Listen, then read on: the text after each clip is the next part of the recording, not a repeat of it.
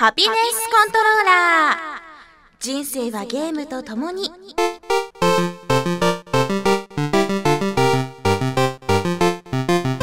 この番組は FPS から美少女ゲームさらには洋ゲーまで私 DJ みすずの生きる方となっているゲームについてご紹介。鏡よ鏡。世界で一番持ち運びやすい携帯ハードは何だい？奥様それは PS ビータでございます。なんですって？毒リンゴをくれてやるわ。ハピネスコントローラーレベル14始まりました。今日もよろしくお願いします。皆さんそういえば私聞いてなかったです。初夢って何を見ましたか？私ねなんとこのハピコンをやめる夢を見ました。えやめる夢を初夢で見ましたうっせえなじゃあやめてやるよこんなもんみたいな。何度言えばわかんのさみたいな。もう じゃあ分かったよ。もう私喋んないからねバンみたいな感じで思いっきりスタジオを飛び出したという夢を見てはっと起きたらまだイライラしててね。もうなんなんあいつあのディレクターみたいなね。イライライライラってして3秒ぐらい考えてえ？なんで怒っとったんやろ？え？なんでハピコンやめるとか言ったんやろ？続けたんやけどみたいな感じでポカーンとしてました。一体何だったんだろうね切れ方にリアルさがありますよね。いや本当にリアルに切れてたんだよ。そうですせえなーみたいな。本当にねそう切れてたんだって。まあなんか日頃のさ思いが 誰かさんへの思いがそういう風な夢を見させたのかもしれない。へまあでも元気に私は楽しくハピコンをね続けていきたいという所存であります。もしももしラブ FM から切られてしまってもうん一人で細々とやるよ。やってやるよ。じゃあそうだな。そんなハピコンにですね皆さん本当にたくさんのメッセージを送ってくださっています。で新しく聞き始めたというリスナーさんもたくさんいらっしゃって気になったのがあのカスタムサントラとしてねゲーム中に聞くっていう人が結構いらっしゃるみたいで私実はこのカスタムサントラみたいな機能を使ったことがないんですよね。だからスカイリムのカスタムサントラで聞くとか書いてあると大丈夫かと思います。そんな世界観ぶち壊しじゃないかと 思ってしまうんですけどね。でも嬉しいです。あとあの UNO ゲームがあるやん。あの360で。UNO の UNO でちゃんとこう音音楽として流してみんなで聴けるとか私ちょっと詳しくないんだけどね。あのへこういうのもできるんだって思ってちょっと嬉しく思いました。いやー本当にインサイド XBOX 効果がたくさんのリスナーさんが増えて嬉しく思っています。360は携帯ハードこれはどんどん言い続けていくので皆さんも広めてください。そして先週紹介したブレイドをやっているよという方がちらほら感想を送ってくださっています。やっぱり難しいっていう感想がかなり多いですね。そう私も本当に難しかったのでもううんその気持ちはよくわかります。ディレクターもやり始めたんだよね。やってます。あのステージ3のパズルが1個だけ見つかんないんですけど、うん他はもう全部いけてますよ。どこまで？6かな？YouTube ごが途中で登はい YouTube はい YouTube いやいやいやオツあのーはい YouTube 尊敬して尊敬して。はい、もうじゃあこういう風に YouTube 見ながら頑張ってるディレクターもいますので、皆さんもぜひ真実とエンディングとプリンセスのために頑張ってください。あのブレイドとかね、ぜひこう紹介したゲームクリアしたっていう方は感想を送ってくださるととても嬉しいです。たまにはこう紹介したりもしますのでよろしくお願いします。今日もね、一本私が心が折れたゲームを紹介するので、皆さん我こそはと頑張ってみてください。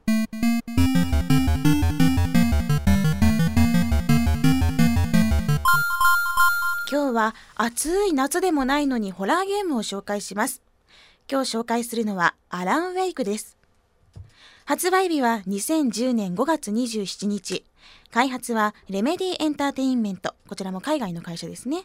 発売はマイクロソフト。対応ハードは Xbox360 のみ。3601000倍ソフトです。360でしか遊べません。360でしかこの魅力を体験できません。セロは B ジャンルはアクションサイコスリラーな TPS です。セロ B ということなんですが、あのとっても怖いので、子供がやったらすごくトラウマになると思います。そのぐらい私は怖かったです。じゃあ最初にストーリーを紹介します。主人公はベストセラー作家であるアラン・ウェイク。しかしそれは過去のこと。これまでの著作が全て大ヒットしてきたアランだがここ2年新作が全く書けないひどいスランプに陥っていたそこで気分転換のために妻アリスと訪れたのが田舎町のブライトフォールズ。広大な森林に囲まれ穏やかな湖や灯台のある美しい風景はアランの心をほっと癒してくれた。しかしそれでも作品を書く気にならなかったアランにアリスが話しかける。アラン見せたいものがあるのよ。そこでアリスが用意していたのはタイプライターだった。たまらず喧嘩したアランがキャビンを出た直後悲鳴とともにアリスが闇へと落ちていった。気がつけば夜の暗い森何が起こったのか理解できずどこを探してもアリスはいない。彼女を探すために不気味な森の中を歩いていくと散乱したコピー用紙が落ちていた。そこに書かれていたのはアランが次回作に使おうとしていた作品のタイトル。そして書いた覚えのない内容だった。すると突然恐ろしいことが起きた。暗闇から闇をまとった何者かに襲われたのだ。そしてそれが先ほどの原稿の中の出来事と酷似していることにアランは気がついた。奴らは一体何者なのか。なぜアランを狙うのか。今目の前にあるのはアランの想像の世界なのか。それとも現実なのか。アリスを探すためアランは悪夢の中に足を踏み入れなければならなかった。という最初から最後まで先の見えない展開が続くストーリーです。最初にあの言っておきたいんですけれどもとっても闇が怖く感じてしまう。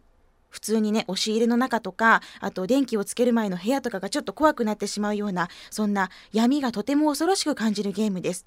そして一つの一つのね明かりなんかはランプだったりとか懐中電灯とかそういう明かりで心から安堵する光と闇がとっても対照的なホラーゲームです。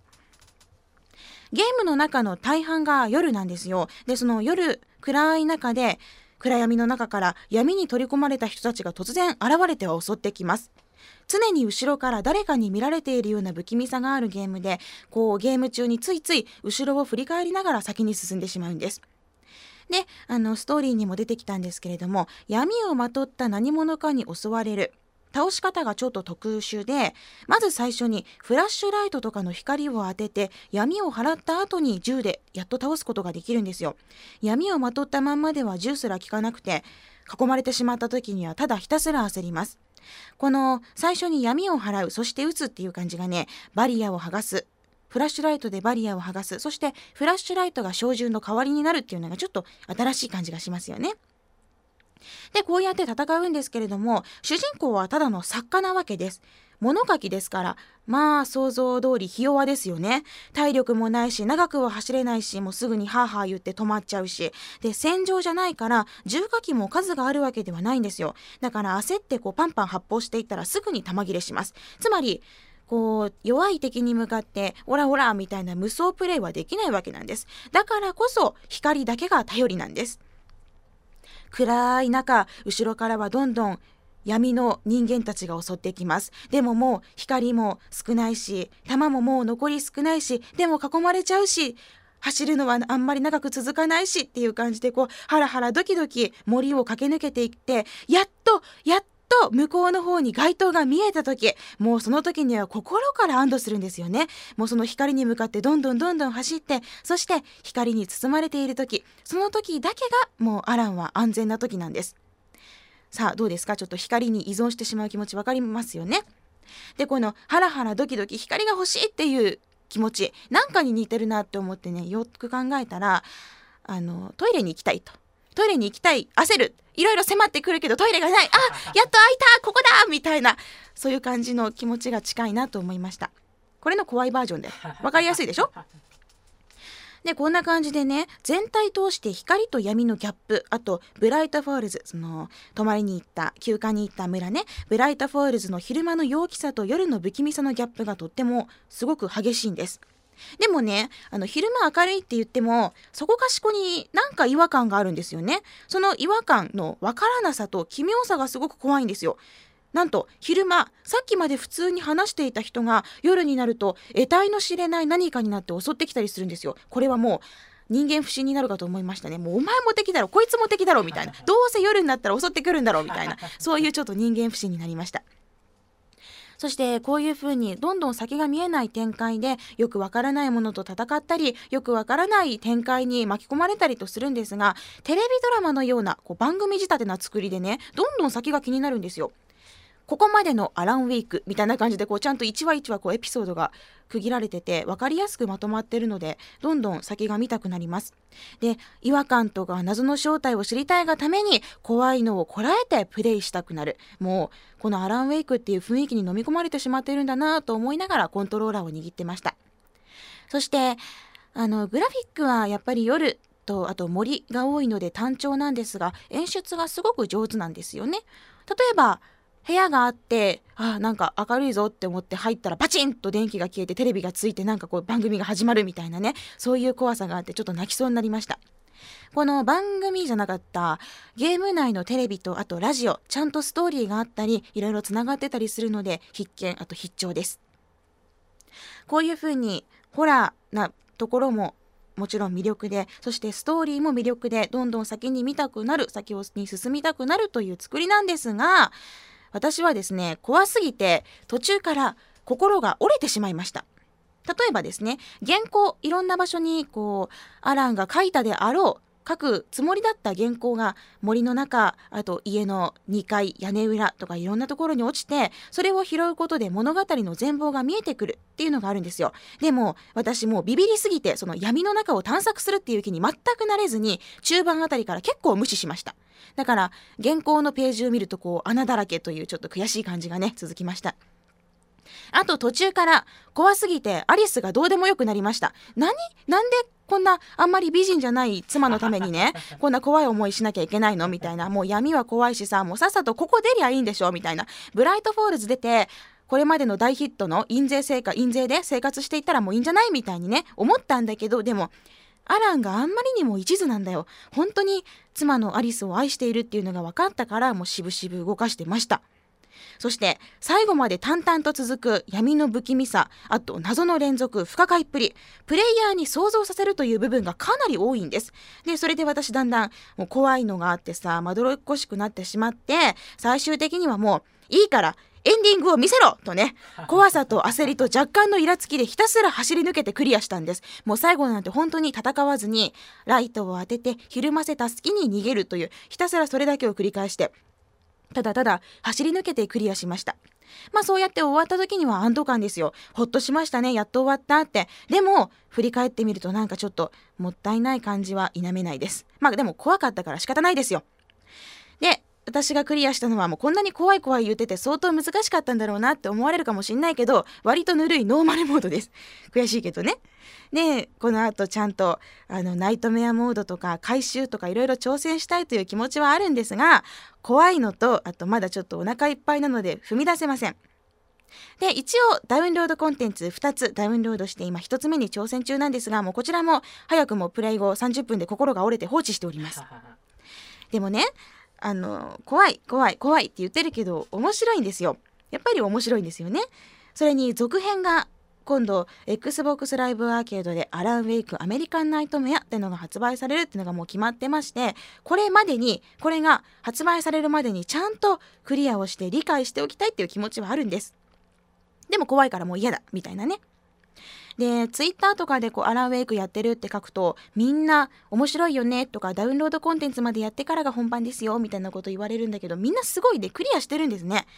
いやーこんなに怖いのを普通にちゃんとナイトメアクリアしてとか原稿全部拾ってとかやってる人を尊敬しました。私もうんいやもう頑張ろうとは思ううんいや頑張る頑張る 頑張れたら頑張りたいのでまだやったことがないという方ぜひぜひこのアランウェイクねやってみてください。本当にずっと謎が続いてストーリーと演出がとっても光るゲームです。光と闇との対比もすごくギャップがあって新鮮ですしあと敵を倒す時そのバリアを剥がす闇を剥がした後にやっと銃で撃てるとかあと避けるっていうモーションがあってねそれもとっても戦闘が楽しめますのでまあまあ怖いですけどねやってみてください。私は今実績が600いくつかな。もちろんダウンロードコンテンツ入れてるので1500中の600いくつなんですけどちゃんと回収していきたいなと思います。ちょっと今話しながら私も頑張ろうと思いました。あまりにも情けない。じゃあ皆さんも一緒にやりましょう。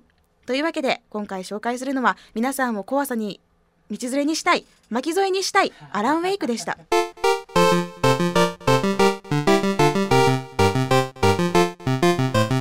というわけでアラン・ウェイクは怖い。怖いけどやりたいやりたいけど怖い。でももうやめたい。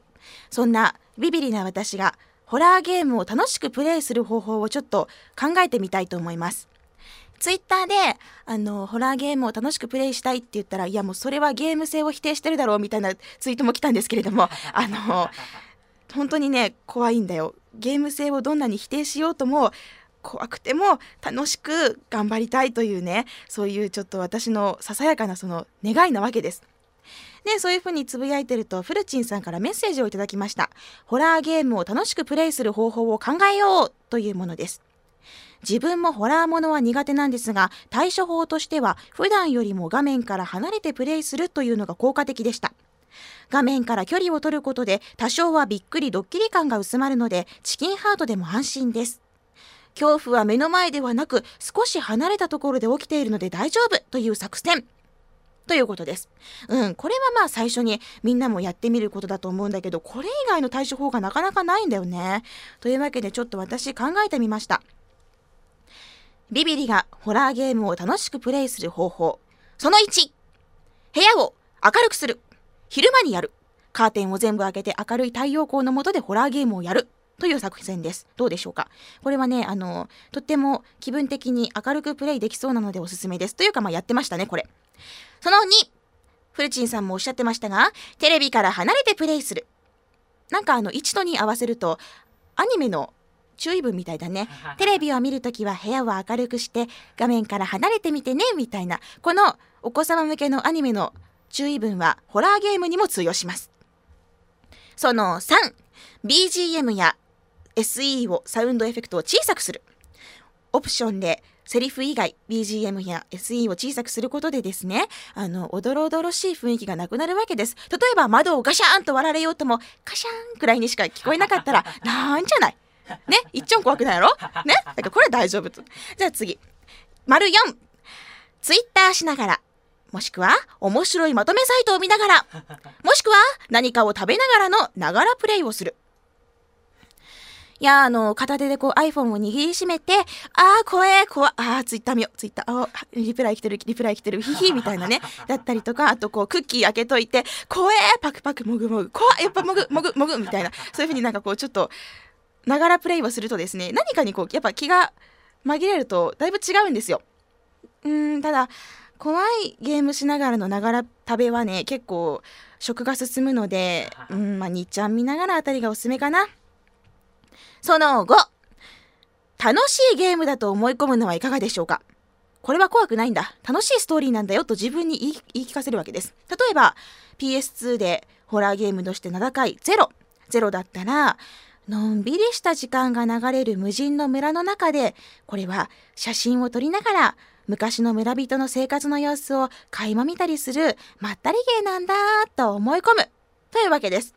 まあ実際はこのゼロっていうゲームは本当にこう、あの怖くてですね、呪いとかね、あのお姉ちゃんが妹殺すとか妹がお姉ちゃん殺すとかなんかすごい怖いようなそういうストーリーなんですよね。あの、まあだけどこういうまったりゲーだと思い込む。あと、クロックタワーだったら、小さな子供と女の子の追いかけっこだよ。ただし見つかったら死ぬ。ハサミとか持って危ないからたまに棒切れでポンポン叩こう。ただし失敗したら死ぬ。もうなんかちょっと考えながら鬱になってきたわ。あの、やっぱ怖いもんは怖いですね。ちょっとこれは、うん、あんまり聞かないかもしんない。んじゃあ、その6、次に行こう。その6、もうやらない。もうゲームしない。しない。怖いものはしない。何のためにね、自分からストレスを受けねばならんのだと気づくわけです、やっぱり。昨日思いました。アラン・ウェイクのダウンロードコンテンツをやって心臓バクバクして手に汗を握ってああもうハラハラドキドキするこれ寿命が縮むって思った時にああなんでこれ私ストレス受けてんだろうみたいな。なんでわざわざ私そんな M やったかいなってド M やったかな？いや違う違う。やらなければいいんだよこれはって思ってね心が折れたわけポキッと。だから最強の選択肢はやらないことだと思います。しかし、だがしかし、だがしかし、バッとやりたいわけなんですよね。だから、あの、やらない以外の選択肢でビビリがホラーゲームを楽しくプレイする方法というのを探しています。どうしたらいいかな？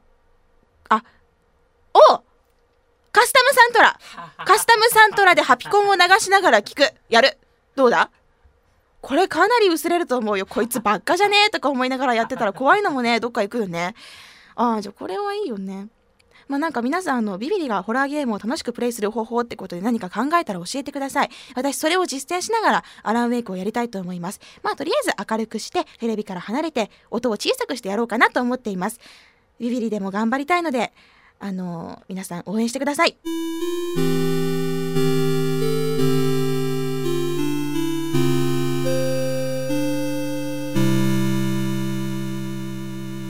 それではそろそろエンディングです。番組の最新情報はラブ f m のホームページからチェックしてください。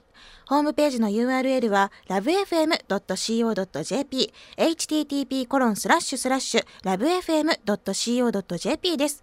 パソコンやスマートフォンからアクセスすると、ポッドキャストのコーナーがありますので、そこからハピネスコントローラー、ハピコンを選択してください。そうすると、メールフォームや私、ミスズのブログへのリンクもあります。